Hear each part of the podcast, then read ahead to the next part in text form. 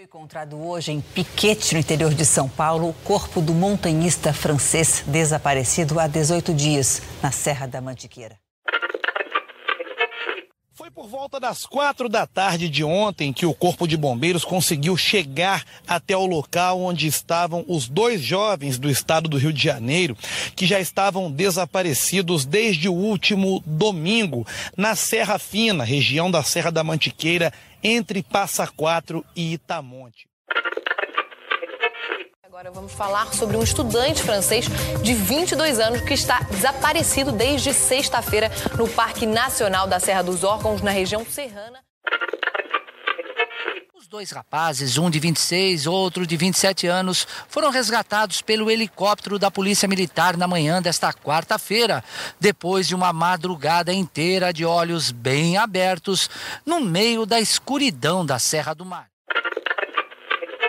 Onipotente é alguém que, em teoria, é capaz de fazer tudo, não tem nenhum tipo de dificuldade e é todo poderoso. Uma pessoa que se julga onipotente é aquela que acredita que não precisa de ninguém. Afinal, ela acredita que é poderosa em todos os sentidos.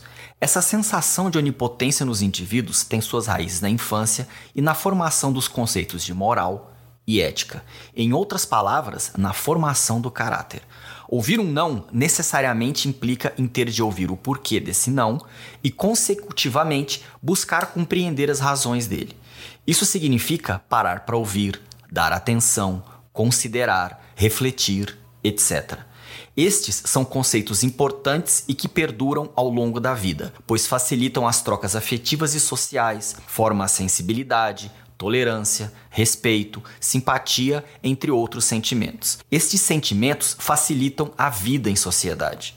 Quando se trata de atividades na montanha, há ainda um fenômeno perigoso. Além de se sentir onipotente, alguns indivíduos acreditam que sabe tudo.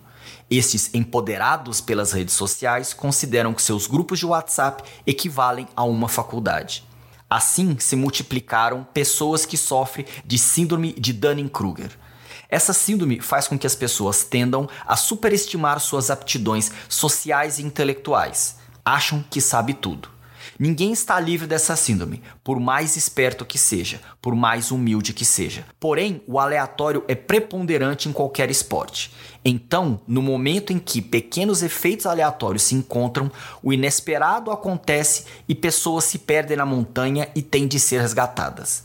Se você acredita que somente os manés se perdem e têm de ser resgatados, ou que isso nunca aconteceria com você, saiba que está completamente errado. Sim, qualquer um pode necessitar de um resgate. No episódio de hoje, vamos falar sobre resgate de montanhistas. Você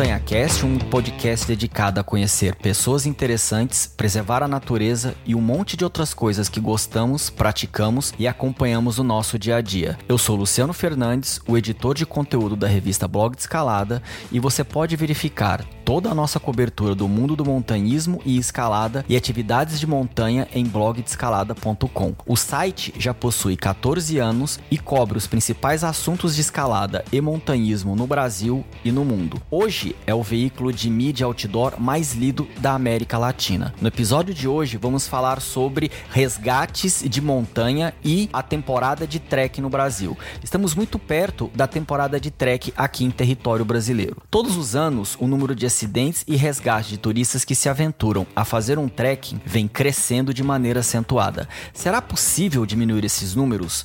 Como fazer os turistas terem consciência sobre temas importantes como sustentabilidade, ecologia e, principalmente, da importância de possuir conhecimentos técnicos de montanhismo para quem for preparar um trekking. Para entender melhor e responder essas perguntas, está comigo uma autoridade no assunto, Karine Angelini. Karine, seja muito bem-vinda, é uma verdadeira honra recebê-la aqui e, por favor, se apresente aos ouvintes. Quem é você? Olá, Luciano, tudo bom? Olá, pessoal do Montanha Cast. Meu nome é Karine.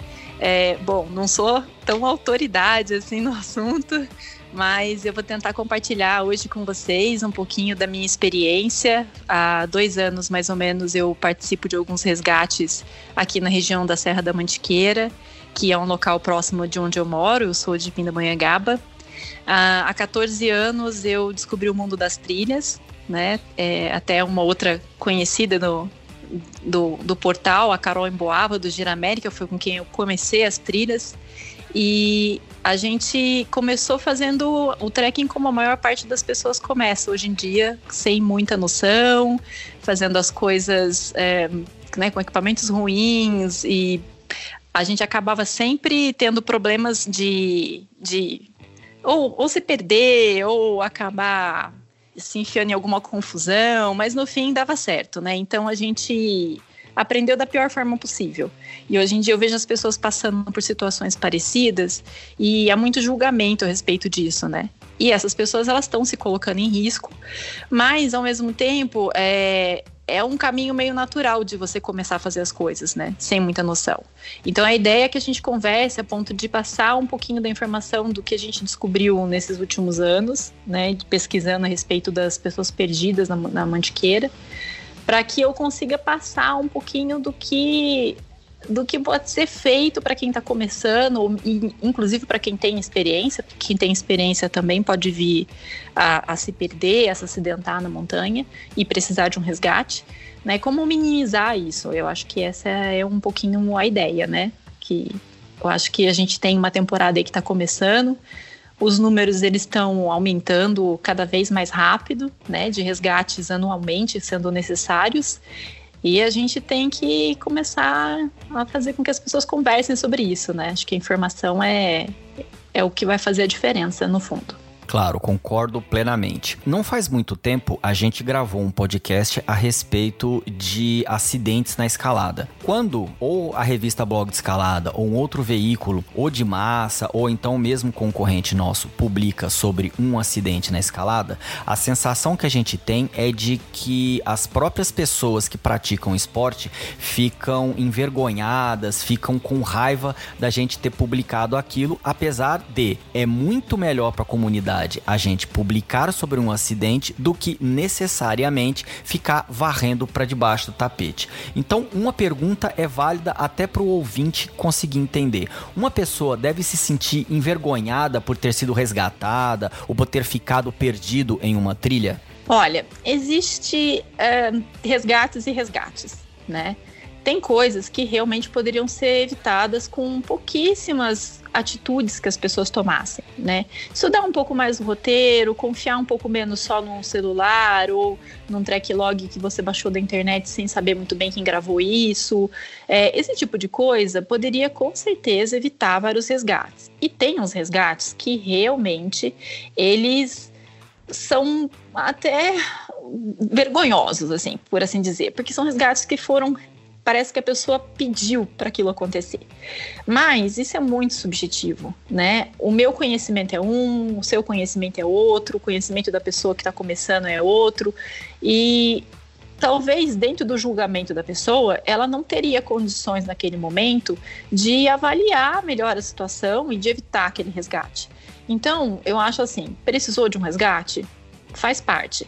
É, muita gente sempre fala assim: ah, eu preferia voltar para casa me arrastando do que pedir um resgate. Eu confesso que eu sou uma dessas pessoas. Mas não é bem assim. Se você for pensar bem, é, você pode estar piorando uma situação se você forçar a barra para tentar se auto-resgatar. Você pode realmente entrar numa situação muito pior e exigir um resgate muito mais penoso para todo mundo do que você parar e pensar: não, deu, deu um problema, eu preciso tomar uma atitude a partir de agora, então eu vou chamar um resgate. E né, assim, o, o, que eu vejo que tem muito problema a respeito disso é o julgamento das pessoas que olham isso de fora Né, as pessoas elas apontam muito o dedo e elas falam muito, ah, porque uh, você deveria ter feito isso, porque você deveria ter feito aquilo. Só que na hora de um vamos ver, né, quando você está na montanha, são muitos fatores que, que podem ter interferido na sua avaliação, no seu julgamento né? Então, se você tá com frio, se você tá com fome, se você tá com dor, é, se você tá com medo, é, todas essas coisas, na hora, né? É muito fácil você avaliar isso estando sentado na, na sua cadeira, na sua casa, né? No, no ambiente confortável, num lugar seguro. É muito fácil você avaliar isso por alguém que estava lá na montanha passando um problema na montanha, na trilha, na mata, onde quer que essa pessoa tenha precisado desse resgate. Né? Falta um pouquinho, talvez, de de se colocar no lugar daquela pessoa e de pensar, não, talvez naquela situação eu também não teria conseguido pensar com mais calma ou enfim.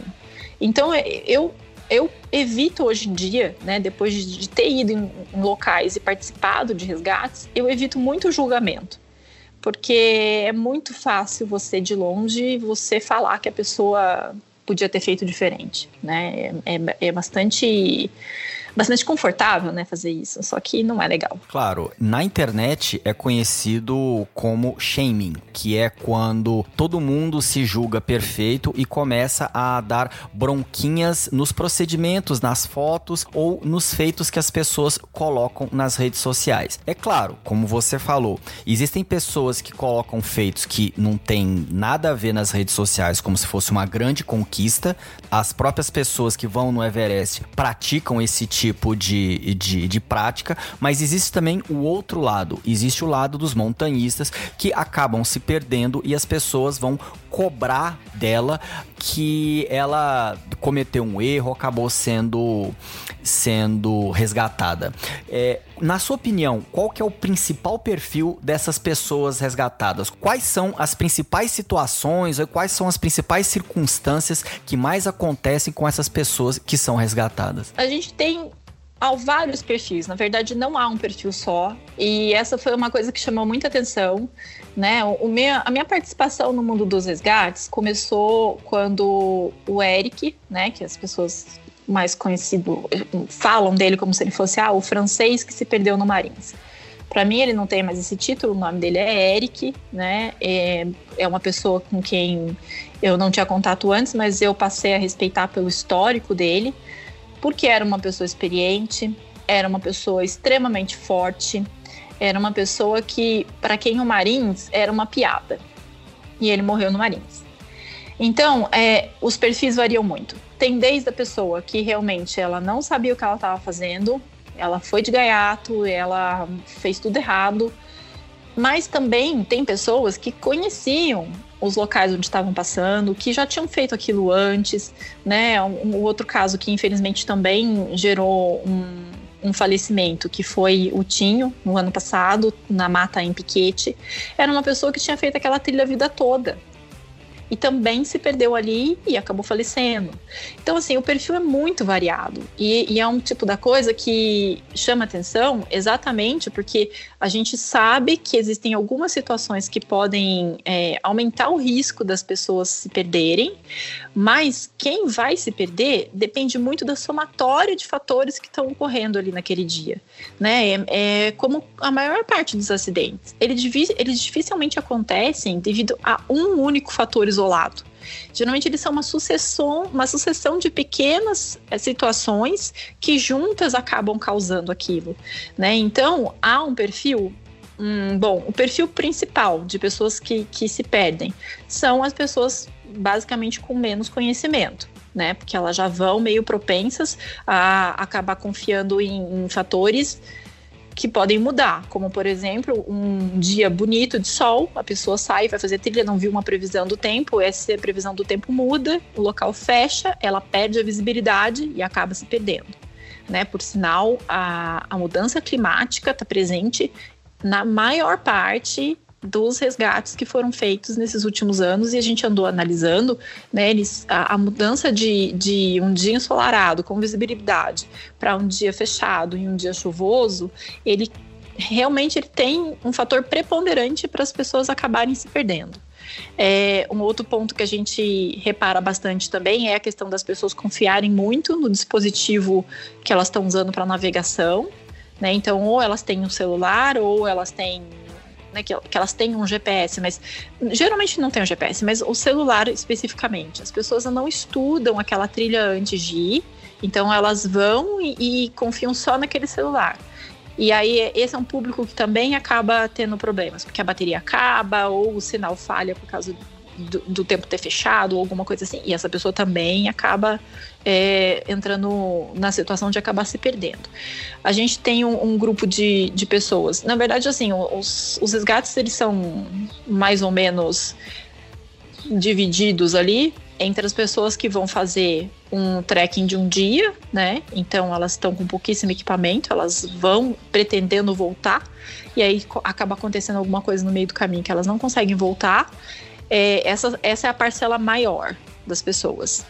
E esse é o grupo mais arriscado na verdade. É, é o grupo que geralmente tem a propensão, e não só no Brasil, mas isso aí estatisticamente falando, em todos os locais do mundo, de sofrer um, alguma coisa mais grave e vir, por exemplo, a falecer. Porque são pessoas que tinham muito pouco equipamento. Então, se esfriar demais, se ela tiver que passar a noite ao relento, é, ela é um, é, é um público bem arriscado para se perder. Depois você tem o público que está fazendo um trek, então ele está de uma mochila, né, um trekking de mais dias, então ele está com a mochila cargueira, ele tem uma certa autonomia, então ele se perde, ele vai ficar mais tempo perdido, mas ele consegue ficar ali né, estabilizado, ele tem uma roupa, ele tem um alimento. Então esse é um público um pouquinho menos é, propenso a, a sofrer alguma coisa muito grave, mas ele também se perde mas em, em menor escala. E hoje em dia a gente tem um grupo que está indo muito rápido para o caminho de se tornar o, o, principal no Brasil, que é o dos corredores de montanha que eles participam meio que daquele primeiro grupo, que eles estão só de passagem ali, eles não vão ficar na montanha, eles não têm muito equipamento, eles estão sempre andando muito leves. E o, o próprio perfil do corredor de montanha é muito difícil você montar um grupo para você treinar montanha. Né? Então, geralmente ele está sozinho e eh, nem sempre ele tá, ele conhece muito bem aquele caminho. Ah, eu sei que eu vou ter uma prova na Serra Fina daqui a dois meses, então eu vou para Serra Fina para treinar. Só que eu não conheço a Serra Fina, né? Então, e geralmente tem gente ali que não veio do trekking.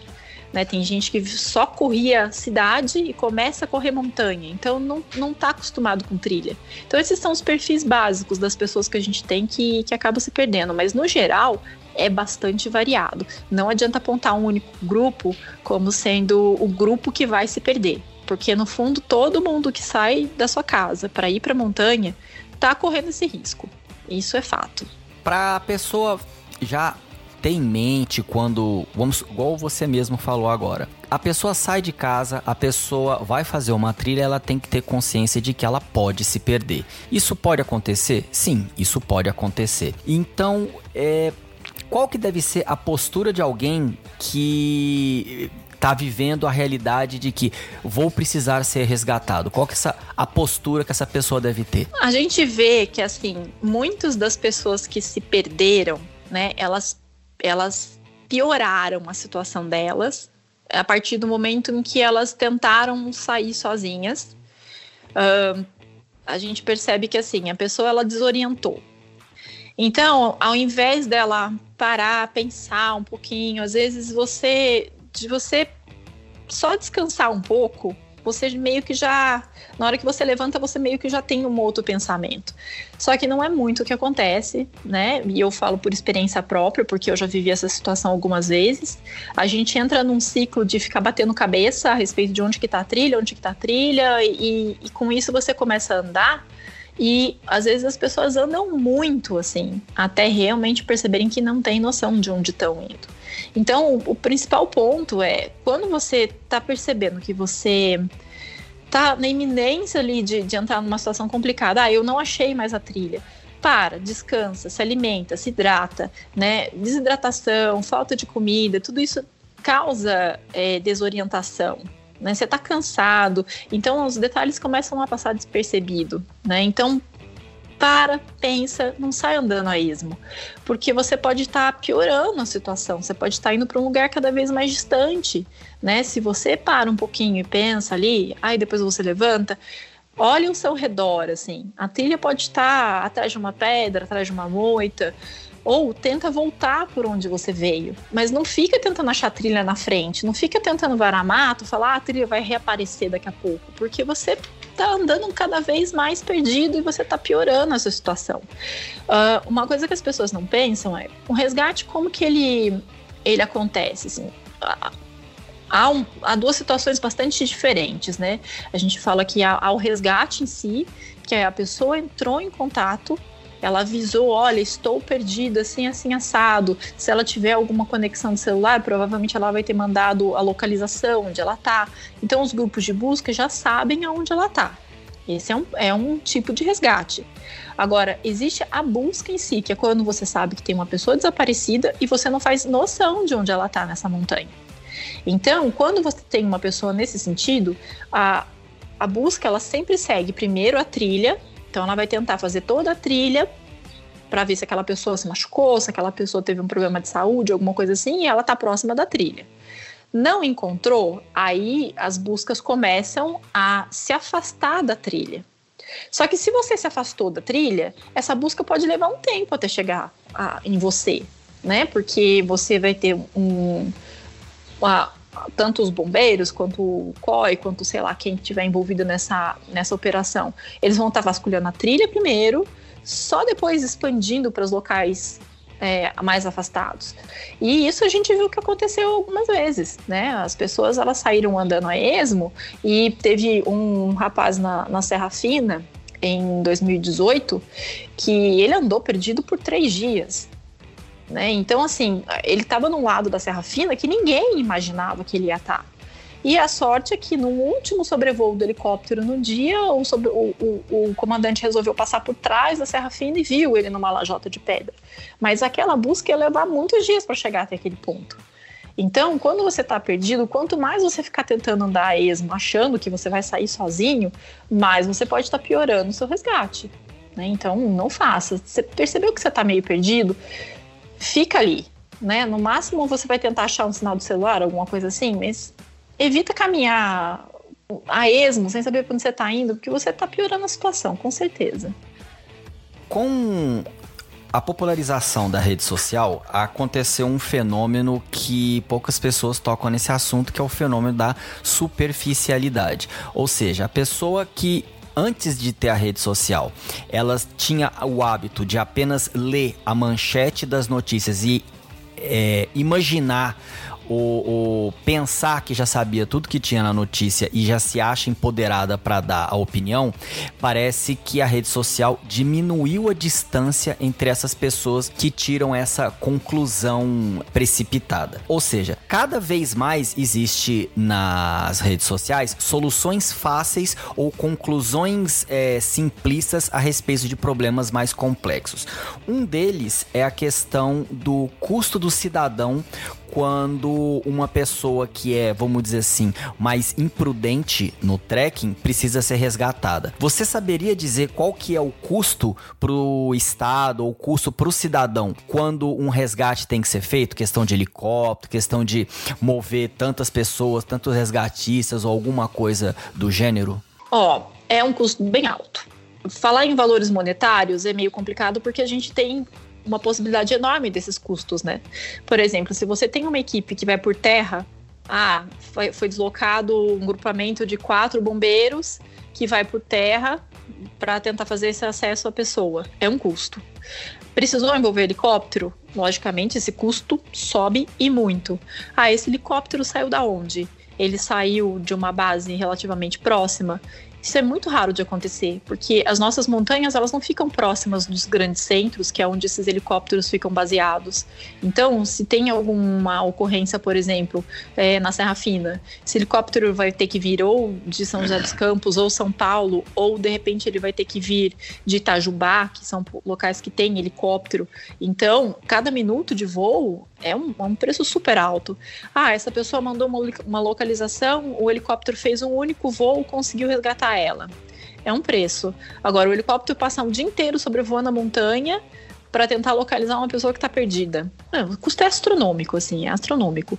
É, pode chegar fácil aí, a, a, a, pelo menos assim, na, eu lembro que na época do, do resgate do Eric, eles falavam alguma coisa em torno de, de 100 mil a 150 mil por dia de, de custo para um resgate, né, em valores estimados. Então é muito caro. Né? Dependendo do resgate, ele pode ser realmente muito caro para todo mundo mas ao mesmo tempo você tem que pensar que esses resgates às vezes eles acontecem por motivos, né? Por exemplo, a pessoa passou mal, a pessoa se machucou. Também você não vai tirar o direito do cidadão de, de ser resgatado, né? Isso também acontece. Então, lógico, bom senso, é você não, não causar um acidente a troco de nada. Por exemplo, no ano passado, uma pessoa precisou ser resgatada no Pico Paraná porque estava cortando a vegetação para fazer acampamento lá em cima, para aumentar a área de acampamento e, e na, na, besteira largou a faca e sentou em cima da faca e se cortou. E precisou de um atendimento. Olha que, que situação. Nossa, vocês tiraram alguma foto desse rapaz? Porque esse aí merece ter até uma página na internet, né? De Jackass. Fazendo todo tipo de coisa errada, né? cortando uma vegetação numa montanha. Eu, eu falo que isso aí foi o, o, castigo mais rápido que eu já vi na montanha. Foi essa pessoa. Claro, ele procurou no manual como fazer coisas erradas. Aí ele procurou fazer a maior quantidade de coisas erradas. Possível, né? E causou um resgate caríssimo, né? olha que situação. Mas a gente teve, a gente está tendo um aumento, é, porque como há um aumento muito grande de pessoas indo para a montanha, o aumento dos resgates vai ser proporcional. Isso faz parte. O ano passado, a gente notou um aumento bastante preocupante de pessoas que tiveram problemas de saúde graves na montanha e, e com falecimento é, por conta de, de AVC, de, de infarto, é, é, é, complicado, porque assim, são pessoas que poderiam ter passado mal em outras situações, não só lá, entendeu? Mas lógico que lá tem um custo muito maior de você buscar essa pessoa do que uma pessoa que passa mal na casa. Mas faz parte, o cidadão tem o direito desse, desse resgate. É para isso que é o imposto dele. Não é? Então eu também não tiro o direito disso, assim. Pessoas se machucam em todos os locais, é lógico. Esses locais têm um custo, obviamente, mais alto, é bastante mais alto. Você coloca as equipes de resgate em risco, porque, querendo ou não, um helicóptero voando numa montanha, olha o tanto de, de elementos ali que isso é complicado. E eles tem que ficar levando as equipes para cima ou descendo, ou mesmo fazer resgate em locais que são complicados, né? Teve um, um, um resgate que eu, que eu participei que foi até um assim tipo da situação que você olha e fala acho que eu vou voltar a pé porque no final meio que eles falaram ah não tudo bem conseguimos resgatar as, as a, a pessoa que estava perdida e agora a gente vai pegar os os resgatistas que ficaram ali em cima no, no, último sobrevoo. E era um negócio que você tinha que pular de uma pedra para dentro do helicóptero, assim, porque não tem onde pousar, né? Então, numa dessa, você tem um monte de situação. É lógico que os pilotos desses helicópteros, eles são os melhores que a gente tem no Brasil. É um negócio impressionante o que eles conseguem fazer. Mas é arriscado. Né? Você está arriscando outras pessoas quando você precisa de um resgate assim. Mas, novamente, eu não tiro em nenhum momento, dentro da, de toda a experiência que eu que eu andei vivendo, a, a legitimidade de uma pessoa chamar um resgate. É, vai ter um custo. E eu acho que a gente tem que é, começar a colocar. É, é, que é muito difícil colocar regra nisso, né? Até onde você deve pagar por esse resgate e até onde você não deve pagar. Na legislação brasileira não há uma, uma cobrança desse resgate. Né? Ele é um serviço público e, e, isso não, não vai ser cobrado. Mas eu sei que em algumas, algumas situações o Estado está cobrando, na verdade, como se fosse é, um evento que causou dano ao Estado. Né? Porque tem algumas situações que realmente poderiam ser evitadas. Tem gente que a gente fica sabendo de resgate que chamou o helicóptero porque cansou. Isso claro. acontece. Só uma observação para o ouvinte. Na Europa, principalmente na Espanha e na Itália, existe um procedimento que as próprias seguradoras pressionaram para que ele fosse aplicado esse tipo de legislação. O que essa legislação fala? Que se ficar comprovada que a pessoa precisou ser resgatada por conta de imprudência dela ou mesmo chamou o resgate desnecessariamente, ela paga integralmente o resgate. Ou seja, isso é para inibir que pessoas despreparadas ou pessoas imprudentes vão para fazer uma trilha, vão para o universo outdoor fazer alguma coisa entendeu? Isso é para inibir abusos. Aqui no Brasil, e se eu não me engano, na América no continente americano inteiro não tem esse tipo de filosofia. O cidadão ele tem direito ao resgate porque ele paga imposto, ponto. Até o momento não tem nada disso. É, até onde eu sei, realmente não, não há nenhuma forma de cobrar isso, até nas reuniões que eu participei. É, com o próprio, os próprios bombeiros, né? Teve uma época que a gente estava conversando bastante a respeito do que poderia ser feito, né? Eles abriram portas para que alguns civis participassem dos resgates que, que, aconteceram como voluntários, né, participaram disso nesses últimos anos. Ele, eles abriram portas legais para conversas, né, e o que a gente chegou à conclusão é que é muito difícil você abordar esse tipo de coisa exatamente porque os limites são muito tênues. Né, do, do que é um, um, o que a pessoa causou, o que a pessoa poderia ter evitado, exatamente porque as situações cada um que está vivendo ali, ela vai saber dizer o que, que se, ela, se ela achou que ela tinha uma outra possibilidade ou não. No, também no, no final do ano passado, é, precisou, um rapaz precisou de resgate terminando ali o, o três estados e assim para quem via de fora, né, a pessoa estava basicamente cansada, porque ele não tinha nenhum problema físico. Ele foi avaliado, ele foi, é, né, passou pelo médico e ele não tinha nenhum problema, mas na cabeça dele ele estava infartando. Ele já tava muito cansado, mas na cabeça dele tava com dor, tava com dor no peito e ele achou que ele fosse morrer. Então, como é que você vai dizer isso assim? Você vai apontar para a pessoa e falar: "Meu amigo, não, você não vai, você vai andar os três estados até o final" e a pessoa achando que, que vai morrer. Entendeu? A gente não sabe, as situações são muito tênues assim, e é muito difícil você colocar o limite nisso. Só uma, uma pergunta a qual é curiosidade minha.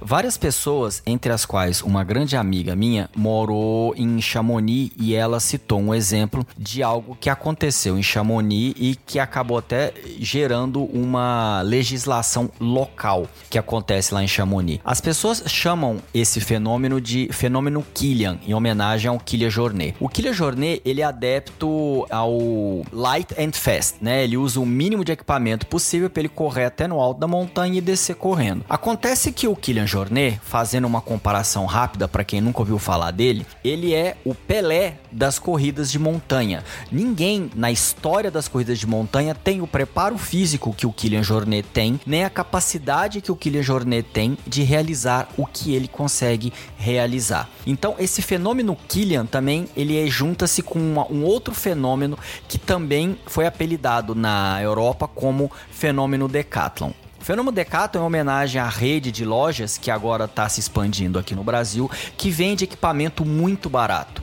E por vender equipamento muito barato, as pessoas acham que simplesmente comprando aquele equipamento, elas estão capacitadas, estão aptas a ir na montanha fazer a atividade a qual ela viu em algum site, viu no, numa rede social e assim por diante, e acaba é, tendo que ser resgatada e, e, e gerando todo o trabalho para os resgatistas. Na sua opinião, você acha que esse barateamento dos equipamentos, esse, esse fácil acesso das pessoas à informação desses lugares e também a equipamentos baratos, ele contribui para os acidentes ou isso é simplesmente uma conclusão é, errônea a respeito do assunto? Olha, quando eu comecei, né, 14 anos atrás, eu nem tinha acesso a Decathlon e eu ia para montanha de qualquer forma com o que eu tinha. E... Então, assim, eu não sei se especificamente, né, não, não falando só da Decathlon, mas falando de do, da popularização desses equipamentos, né? Eu ia com um pijaminha de flanela pro Marins, achando que eu tava quentinha, entendeu? Lógico que eu só me ferrava, mas eu ia, de qualquer forma. Então, é, eu não sei dizer, assim, se especificamente há aquela relação de você falar, ah, não, agora as pessoas estão mais acesso, elas estão indo para a montanha. Eu acho que, de certa forma, é o contrário.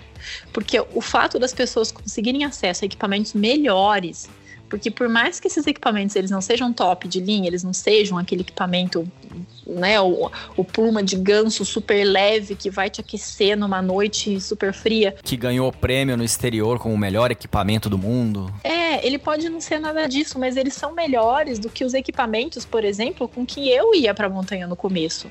Né? Eu estava muito mais suscetível, porque eu tinha tudo errado, tudo, tudo, tudo errado. Eu ia de cobertorzinho Paraíba pra montanha, entendeu?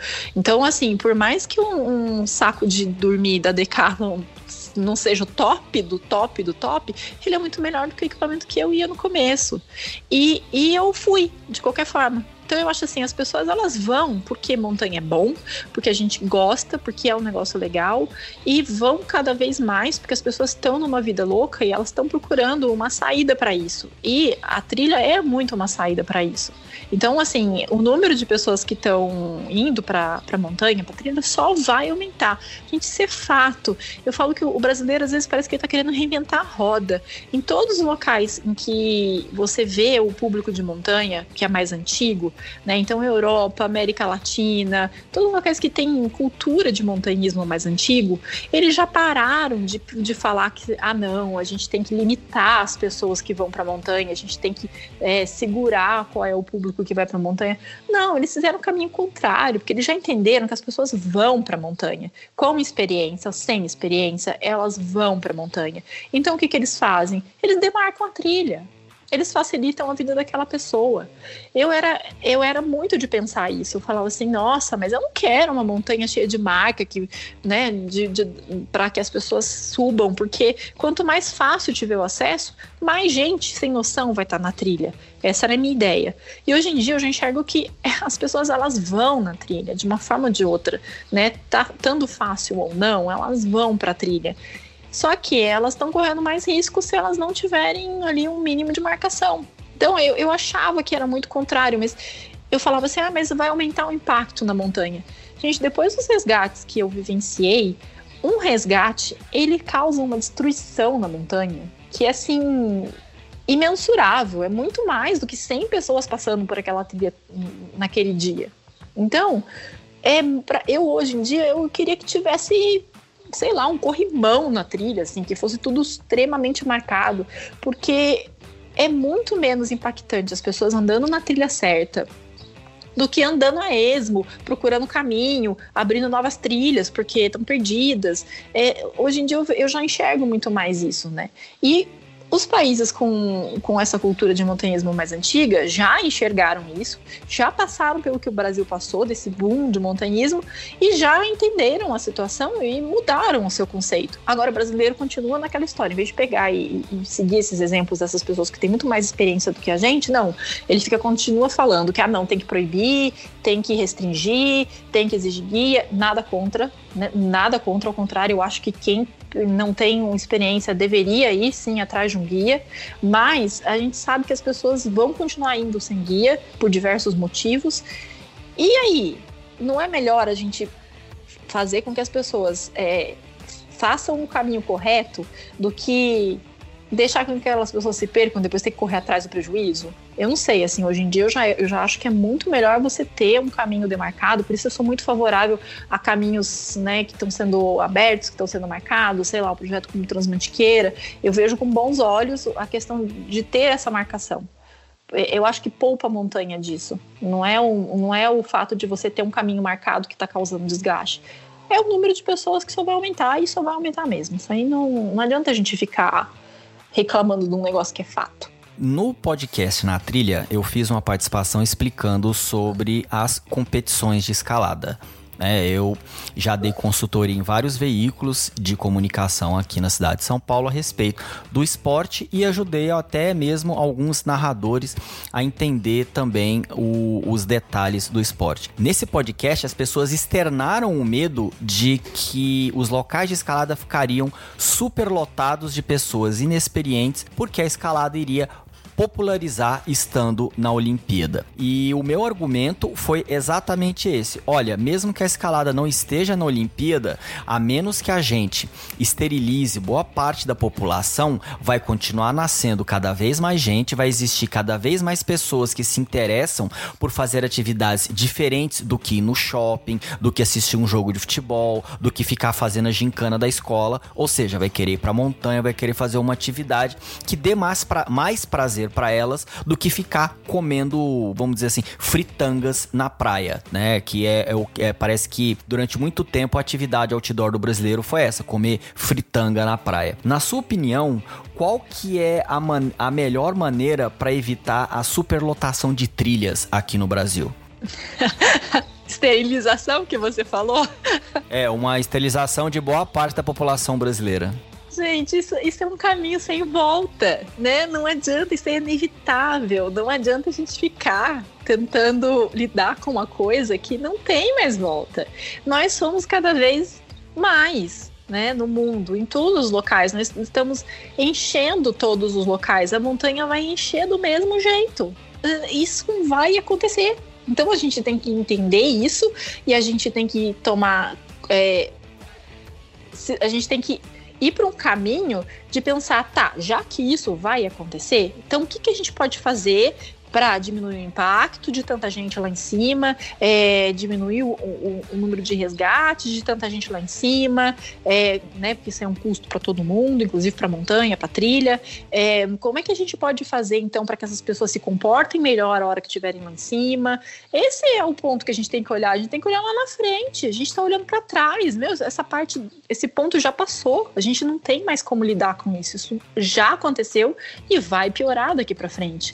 Então precisa precisa ter essa consciência. Vamos olhar lá para frente, vamos ver o que, dá para fazer, é, pensando já nessa situação que a gente está vivendo. É, é muito como parece que as coisas funcionam no Brasil já sabe que tem um número X de veículos, ah, não, a gente precisa aumentar a estrada. Só que em vez de aumentar a estrada pensando para daqui a 20 anos, não.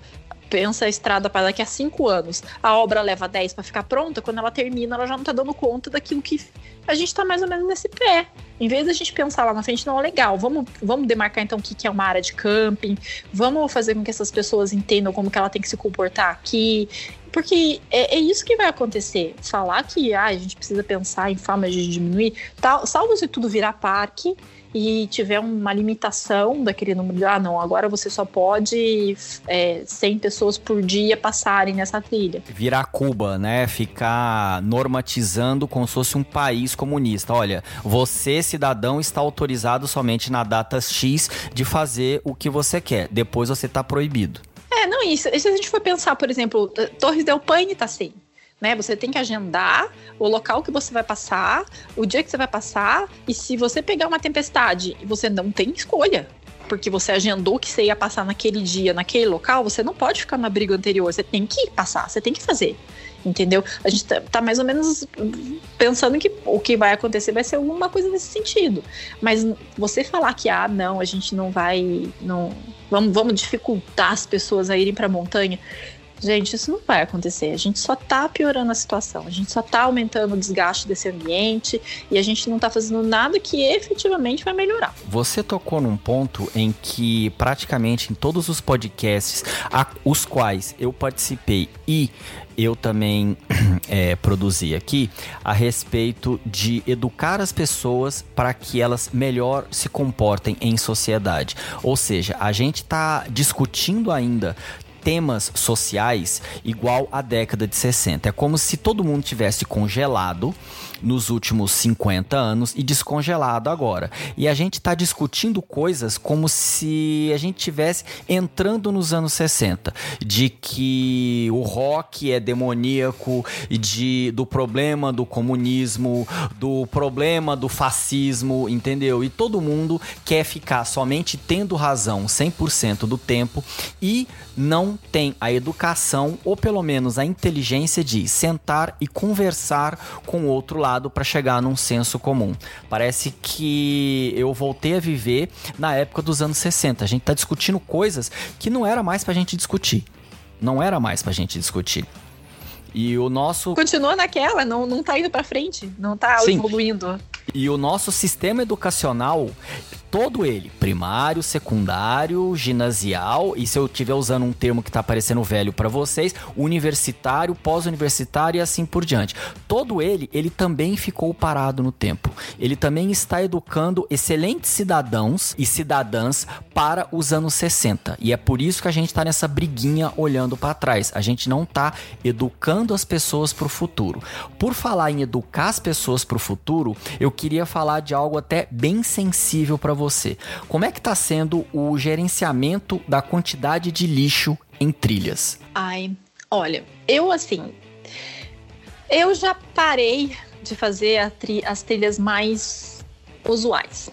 Né? Ano passado ainda me deu o direito de fazer serra fina solo, que era uma coisa que eu, que eu queria muito ter feito, então eu fiz, não fiz na alta temporada, já fiz pegando uns dias de semana, que era para não ter muita muvuca, porque eu, eu gosto de locais mais isolados, com menos pessoas.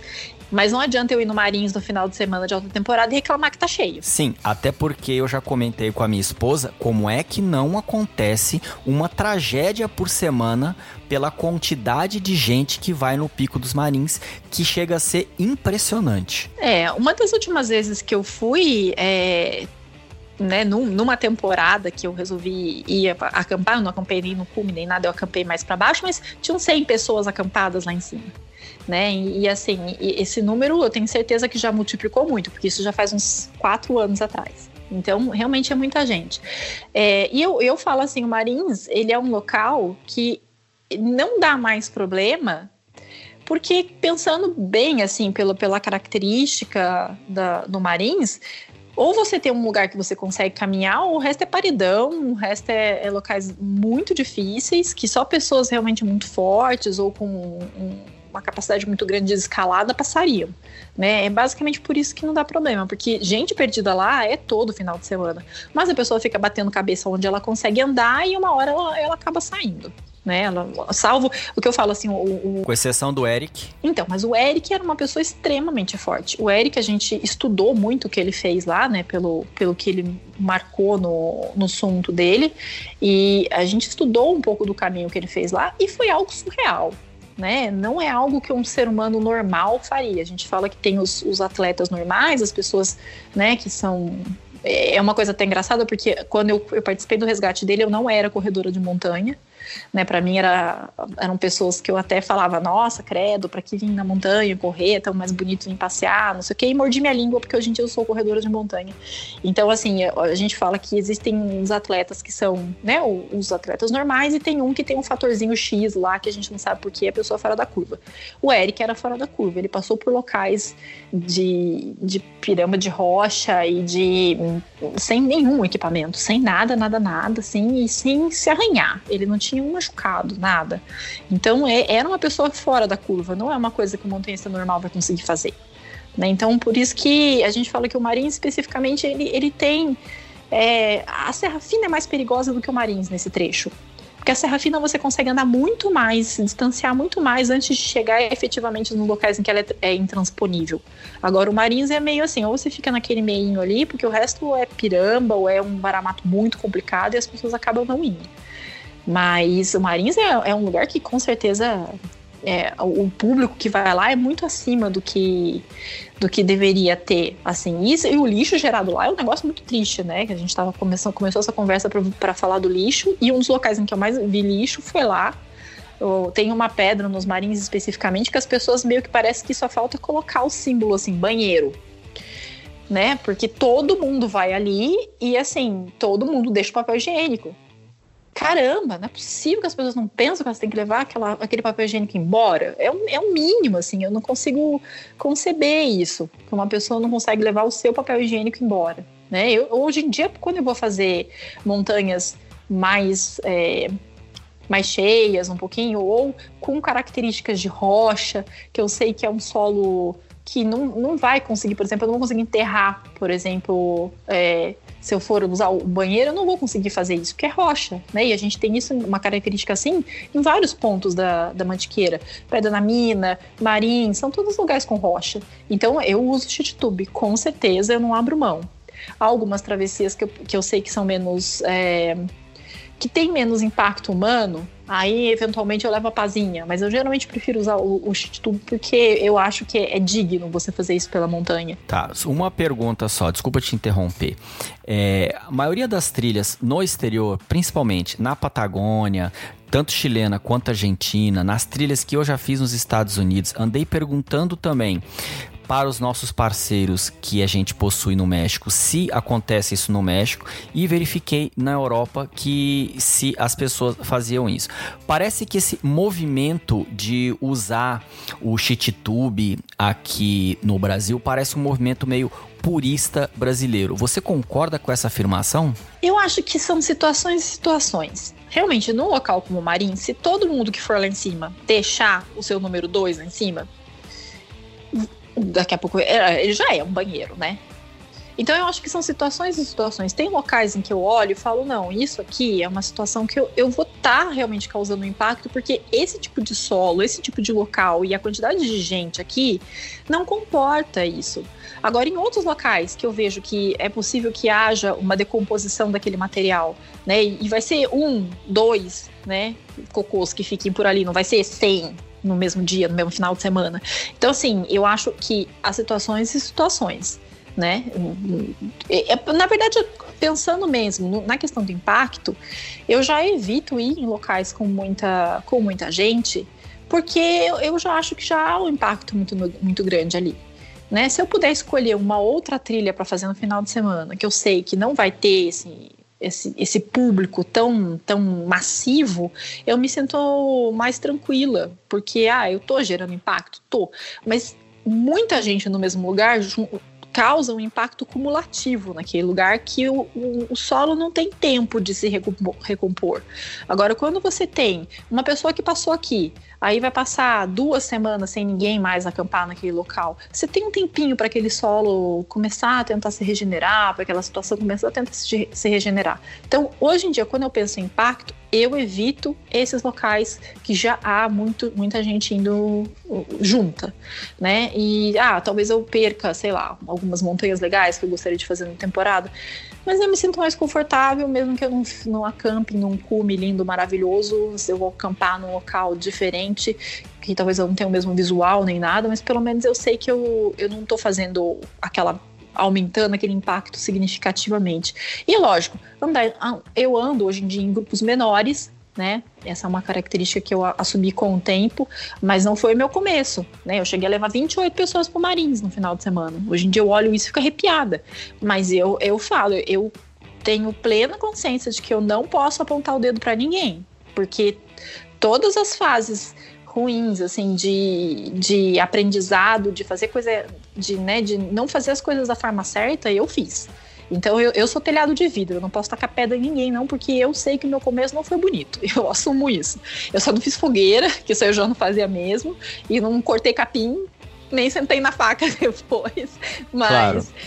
mas assim, né, ia acampar com muita gente. É, levar coisas demais, assim, que, que tipo, ah, precisava montar camping, era aquela barraca gigante, então tinha que achar aqueles espaços enormes, e você apertava todo mundo que tava lá. Hoje em dia eu já vejo que você vai para uma montanha que tem muita gente, meu, vai com uma barraquinha pequena, né? Ocupa um espacinho pequeno, seja gentil com as outras pessoas que estão chegando lá, porque às vezes vai chegar uma pessoa cansada no final do dia e não vai achar lugar para acampar. Porque você Ou... montou a sua mansão no meio do, do negócio, entendeu? Ou seja, tem uma educação, tem uma convivência social que é o que a gente está precisando ter e a gente está discutindo as mesmas coisas dos anos 60 em vez de discutir a questão da gente ter mais educação. É, é básico isso, né? É básico. Eram umas coisas que, como você falou, a gente já não devia mais estar tá falando sobre isso. No jornalismo esportivo, existe uma prática que parece que o público adora ou o público detesta o fato de que ele adora esse tipo de coisa, que são os prognósticos, as previsões de resultado e de placar. Então eu vou fazer isso com você agora. Quais são as expectativas suas para 2020? Você acha que o número de resgate de turista nas trilhas vai cair ou vai aumentar agora em 2020? Ah, sem sombras de dúvida vai aumentar. Ah, o gráfico, você não, assim, é um negócio impressionante, tá subindo por ano, em média 200% a mais do que no ano anterior. É, são números assim que estão impressionando pela quantidade muito grande, muito rápido, assim, de, de o que houve em 2018 para 2019 já foi quatro vezes mais. Né? Então, assim, a gente não tem dúvida que vai aumentar e, e vai aumentar consideravelmente. Isso é fato. Quais as entidades representativas, né, a federação, a associação, a confederação, que estão atuando na questão de prevenção de acidentes que você tenha presenciado nos últimos anos? Olha, prevenção de acidente é um negócio que a gente não vê, infelizmente. Assim, o que eu tenho visto é alguma coisa, um pouquinho pela questão da, da transmantiqueira, de uma outra marcação de trilha, né? Então eles estão colocando aqueles as setinhas com os pezinhos em um outro lugar, mas eu, eu confesso que assim, é uma, uma marcação ainda muito deficitária. Não julgo ninguém por isso, porque não é fácil o trabalho voluntário você ficar levando material para cima na montanha para fazer marcação. Tem muita gente que é contra, que vai, que apaga, que arranca, é, porque talvez não tenha entendido que essa marcação ela, ela é, é, exatamente o princípio que eu falei, ele não vai aumentar o número de pessoas. As pessoas elas vão, independente de ter a marcação ou não, aquilo vai evitar que aquelas pessoas se percam. Só isso. Mas elas vão, de uma forma ou de outra. Então, assim, é, é um trabalho difícil, mas a marcação ainda é muito deficitária, porque tem uma marcação aqui, vai ter outra 500 metros para frente. Né? E entre uma e outra a pessoa já, já se perdeu, já saiu da trilha, já. Aí você fala, ah, mas o mínimo a pessoa deveria saber para onde está indo. Mas novamente eu volto. existem inúmeros fatores que fazem com que as pessoas se percam, né? A, a, a, desorientação pode acontecer por inúmeras situações. Então a gente não sabe. O ideal seria ter a marcação é, de você estar tá no local, você olhar para frente, você ser capaz de ver uma outra marcação e aí a hora que você chega nessa marcação, você olha, você vê uma outra, você consegue se orientar a partir daí, né? Esse seria o, o ideal. Mas é, é muito difícil, ainda mais se tratando de trabalho voluntário. Né? Então eu não estou vendo assim grandes questões de prevenção. Né? A gente tem uh, tentado conversar com as pessoas, né? no geral, tentar fazer matérias como foi feita, né? como a gente escreveu para o blog da escalada no ano passado, tem tentado conversar a respeito.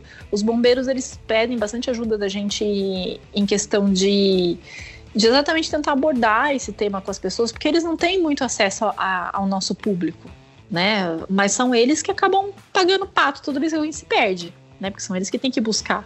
Então a gente tem vontade de fazer isso, mas é aquela história, são trabalhos voluntários, né?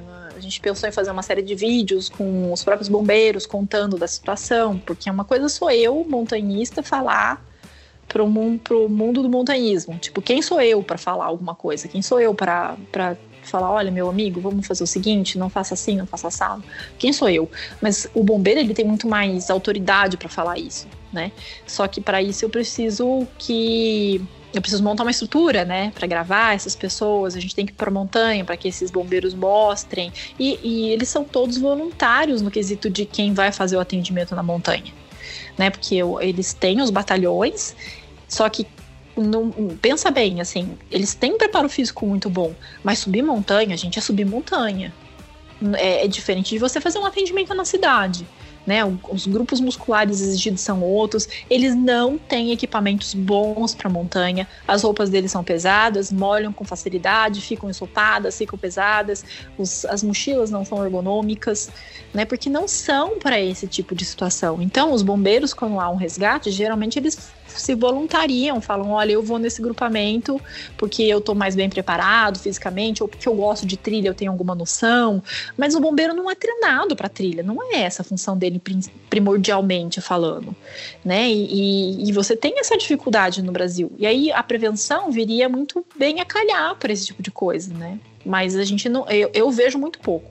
Tem locais como, por exemplo, o Marumbi, né, que você tem o Cosmos, que é um, um, grupo que faz um trabalho de prevenção. Quando a pessoa chega lá no Marumbi, é, ele recebe uma explicação das trilhas, ele tem ali um, um né, eles, eles não podem proibir ninguém de subir a trilha. Né? Ele pode olhar aquela pessoa e ver que ela está completamente despreparada, que ela está com o calçado errado, que ela não sabe o que ela está fazendo. Eles não têm, como ninguém tem, a permissão de impedir a pessoa de seguir o caminho, mas eles vão tentar, dentro, das, né, dentro do possível, conversar com aquela pessoa, tentar prepará-la um pouco melhor e, quem sabe, desmotivá-la aí num estado tão precário. Mas até isso é complicado, né? Porque você não tem como proibir uma pessoa de é o direito de ir e vir é livre. Por mim, ficaria ficaria aqui 5, 6, 8 horas conversando, mas o tempo é um pouco curto até para o ouvinte gostar do. até para o ouvinte conseguir digerir a quantidade de conhecimento que a gente colocou aqui nesse episódio. Então eu queria agradecer, muito obrigado, Karina Angelini. Caso o ouvinte queira entrar em contato com você para expandir o conteúdo, para chamar você para uma palestra, para participar de um outro podcast, ou mesmo para conhecer você melhor, quais são as suas redes sociais e os meios de entrar em contato com você? Bom, é, em princípio é o Instagram, né? Que é o, K underline, underline, underline Angel, que é o meu Instagram.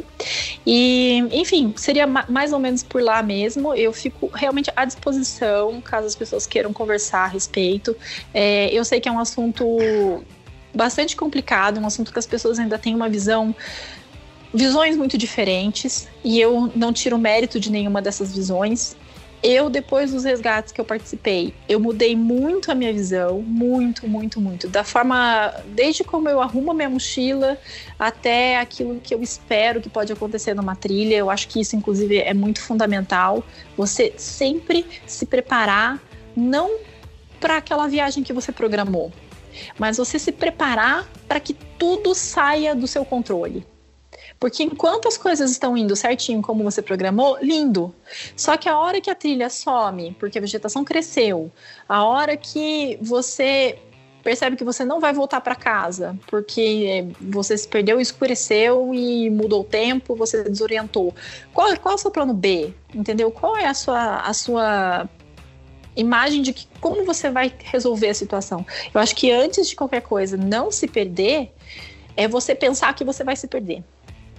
Porque aí você começa a pensar o que você vai fazer antes de se perder, antes de sair da sua casa. E isso geralmente te dá uma margem ali para resolver essas situações antes. Então não confie, não confie em um único é, dispositivo para você fazer sua navegação. Tenha relatos, tenha mapa, é, tenha um backup, tenha um power bank, tenha uma blusa que seja que vai te permitir passar a noite sem é, passar por uma situação de, de, correr um risco de uma hipotermia, mesmo que você tenha planejado voltar no mesmo dia. Isso faz parte né? E isso pode acontecer com qualquer um.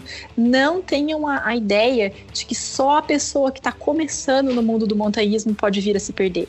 Isso é um erro. A, a, eu acho até que assim as pessoas que já têm alguma experiência, elas começam a ficar mais abusadas e elas também começam a virar um público alvo de se, de, de se perder na montanha, né?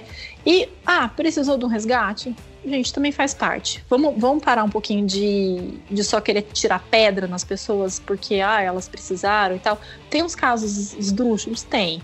Mas assim, é, coisas acontecem e, e, a gente não pode julgar estando num conforto, estando à distância, porque a gente pode estar cometendo um erro grave aí. Mais uma vez, Karina Angelini, muito obrigado pela sua paciência e simpatia apresentada aqui nesse episódio do Montanha Cast. E claro, além de ter encontrado um espaço na sua agenda que é bastante ocupada para receber a gente. Esse foi mais um episódio do Montanha Cast, o podcast da revista Blog de Escalada. Aqui, nossas portas estão sempre abertas a quem quiser expandir algum assunto relevante sobre esportes ou mesmo qualquer outro assunto que faça parte da nossa sociedade sociedade e que impacta a vida de atletas amadores e profissionais e de cidadãos em geral. Uma vez a cada 15 dias, nós aprofundamos um tema relevante para que as pessoas que praticam esportes, em especial montanhismo e escalada e que sente necessidade de refletir sobre a sociedade e assuntos que fazem parte de nossas vidas. Para isso, sempre conversamos com players de mercado, especialistas e personagens do esporte. O Montanha Cast está disponível no Simplecast, no Apple Podcasts, no Google Podcast, no Spotify, no Deezer ou na sua plataforma de podcasts preferida. Nessas plataformas, você pode nos seguir e não perder nenhum episódio novo. Assim que você assinar assinar, você recebe primeiro a notificação de novos episódios. Na produção deste episódio estão comigo Natália Demarco, Raul Morales, Sofia Redondo e Marcela Gomes Montenegro.